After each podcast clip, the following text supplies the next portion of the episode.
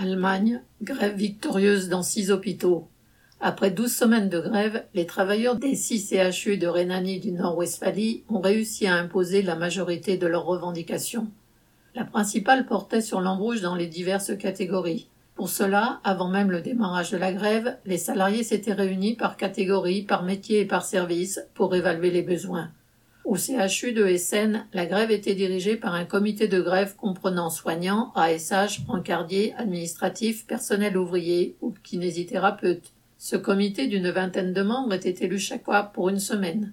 Tous les problèmes, obstacles, décisions à venir étaient discutés et votés chaque jour collectivement en Assemblée générale des grévistes.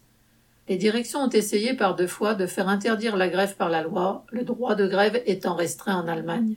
Beaucoup d'opérations étant annulées et reportées en raison de la grève, ce furent en permanence les calomnies contre les grévistes. Mais ceux-ci n'ont pas lâché. Au contraire, ils ont multiplié les discussions avec les collègues non grévistes, souvent solidaires, les visites à d'autres hôpitaux et à des ouvriers d'entreprises en grève. Après 77 jours de grève, les salariés des 6 CHU de Rhénanie du Nord-Westphalie ont obtenu la création d'environ 60 postes par CHU pour les secteurs non soignants en grève.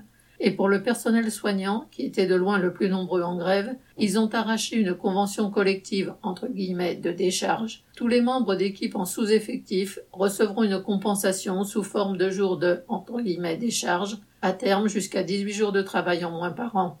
Le 19 juillet, les grévistes ont décidé que cet accord était acceptable et qu'ils pouvaient mettre fin à leur mouvement. La lutte devra bien sûr continuer pour contrôler que les dispositions seront bien appliquées. Les grévistes reprennent avec la conscience d'avoir beaucoup appris, d'avoir remporté une bataille et d'avoir créé des liens solides au-delà des catégories pour l'avenir. Un exemple que déjà d'autres hôpitaux commencent à suivre. Alice Morgan.